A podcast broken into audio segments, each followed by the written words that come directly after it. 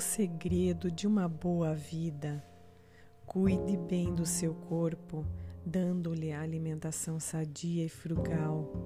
Não abuse de carnes, de doces, nem de bebidas alcoólicas.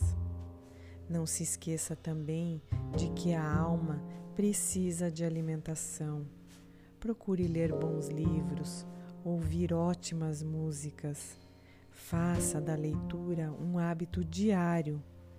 Não é só de pão que vive o homem, mas sim também da sua sabedoria.